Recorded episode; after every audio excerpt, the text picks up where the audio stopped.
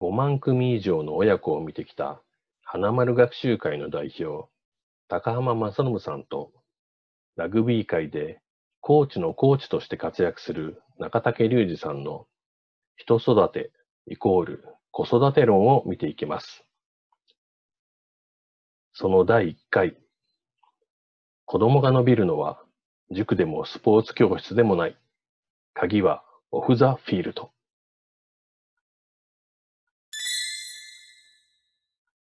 中竹隆二さんの提唱するオフザフィールドって何だろう？ラグビーというスポーツで重要なのが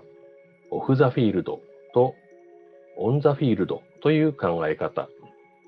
以前はオンザボールとオフザボールという言葉がよく知られていました。オンザボールというのはボールを持っている時の動きのことでオフ・ザ・ボールは、ボールを持つ前、あるいは持っていない時の動きのことを言います。ラグビーは15人でプレーをしていて、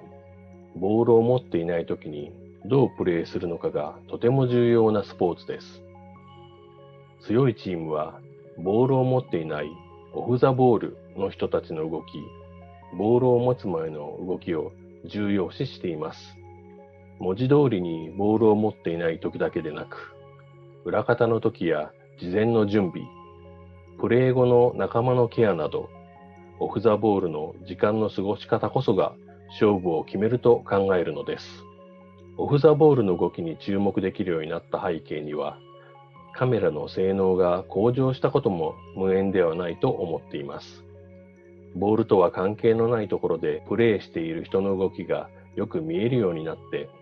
それらの動きが試合にどのような影響を与えるのかがビジュアルで見えるようになり、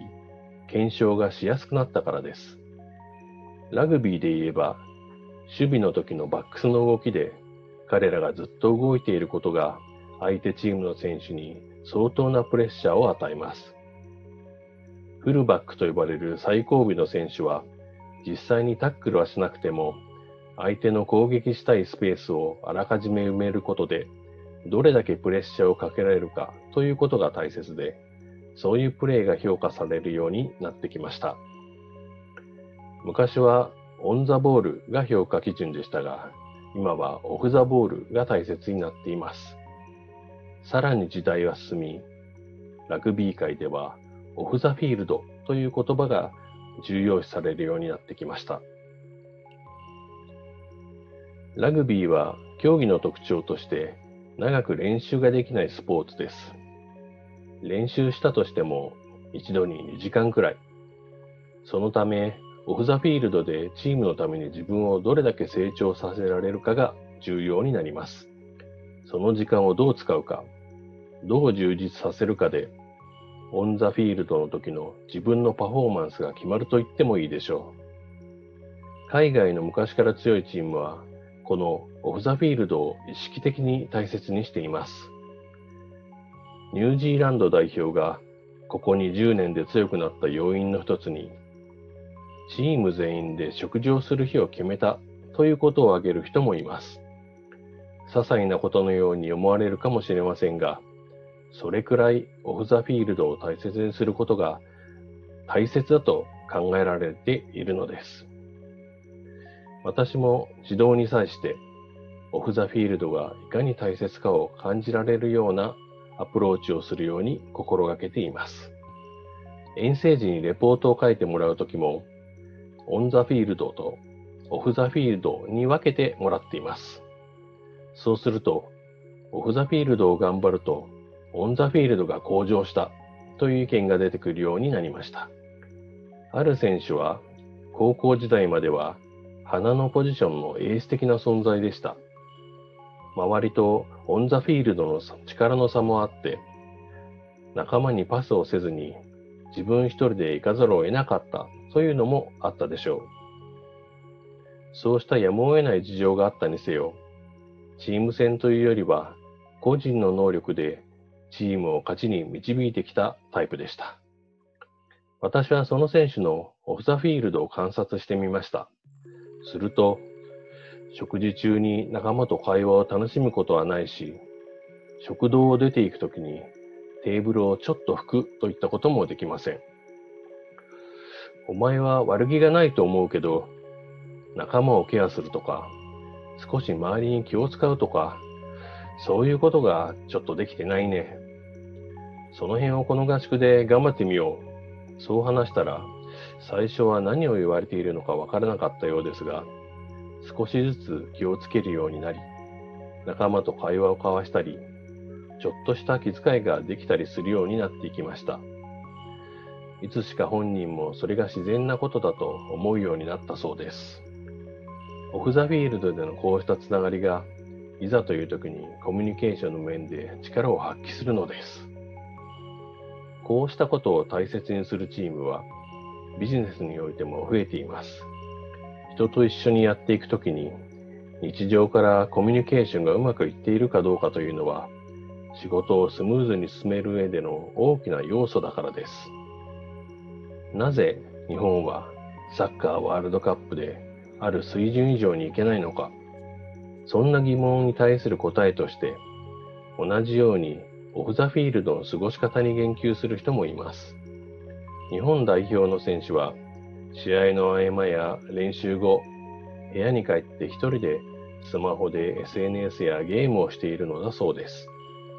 他のチームは個々人の能力をいかに高めるかに意識を置いているように見えても、チーム戦で勝つことを目的にしているからこそ、わざわざチームで食事をするなど、あえてオフ・ザ・フィールドを大事にしていると言います。ラグビー界の話に戻すと、世界にはこのオフ・ザ・フィールドを研究している国まであります。ニュージーランドがそうで、このオフ・ザ・フィールドの効果について、リサーチャーがチームに入って研究しているのです。ニュージーランドという強豪チームがオフ・ザ・フィールドを大事にしているのは前から知っていました。でも、そのオフ・ザ・フィールドの核と言える出来事がありました。遠征でアイルランドの空港に着いた時のことです。ラグビーは遠征時に練習の道具なども含めて相当な量の荷物を持っていきます。それこそ専用のトラックで運ぶくらいなのですが、そのトラックまでの運搬を選手とコーチだけでやっていたのです。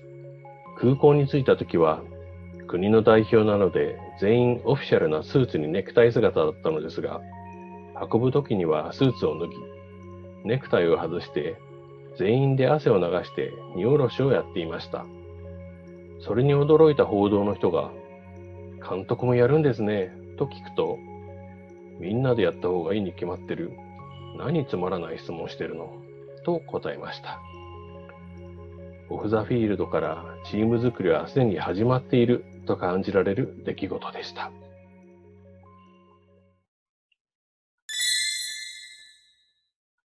高浜正信さんから親への解説、ここを生かして。オフ・ザ・フィールドを鍛えるとスポーツの結果に現れるというのは納得です。私はかつて全力で子供たちを認めて伸ばし、彼の自己肯定感をつけさせようと思ったものの、限界を感じたことがありました。私はせいぜい週1回、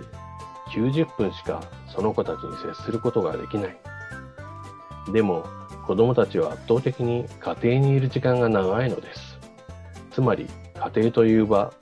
いわゆるオフ・ザ・フィールドで影響力のあるお母さんの存在が大事だと悟ったのです。それからはお母さんたちをニコニコにすることが子供たちをさらに伸ばしてくれると考えて親向けの講演を始めました。学校や習い事で子供がより生き生きと伸びていってほしいと思うなら家や家族との時間をもっと大事にすることを考えないといけないのです。オフ・ザ・フィールド、すごく大切です。どんな個性も生きるスポーツ、ラグビーに学ぶ、オフ・ザ・フィールドの子育て。本書では、多様性というキーワードに着目し、それを独自に育んできたラグビーに学ぶことで、子供たちに多様性を身につけてもらえる、子育てをより良くできるのではないかと考えました。教えてくれるのは、コーチのコーチをしてきた教え方のプロである中竹隆二氏。さらに、花丸学習会を主催する高浜正信先生から、著者の考えに対して、子育てや学びの観点から適宜コメントを入れていただきました。また、端末にはお二人の対談を掲載し、ラグビーに学ぶことの意義についてご紹介しています。改めて、ワンチームという言葉の意味や、ラグビーが大事にしてきたオフ・ザ・フィールドという考え方を知ることで、我が子の個性をどのように活かしたらよいかを考えるきっかけとし、我が子が実際に輝ける場所を親子で一緒に見つけてほしいと思います。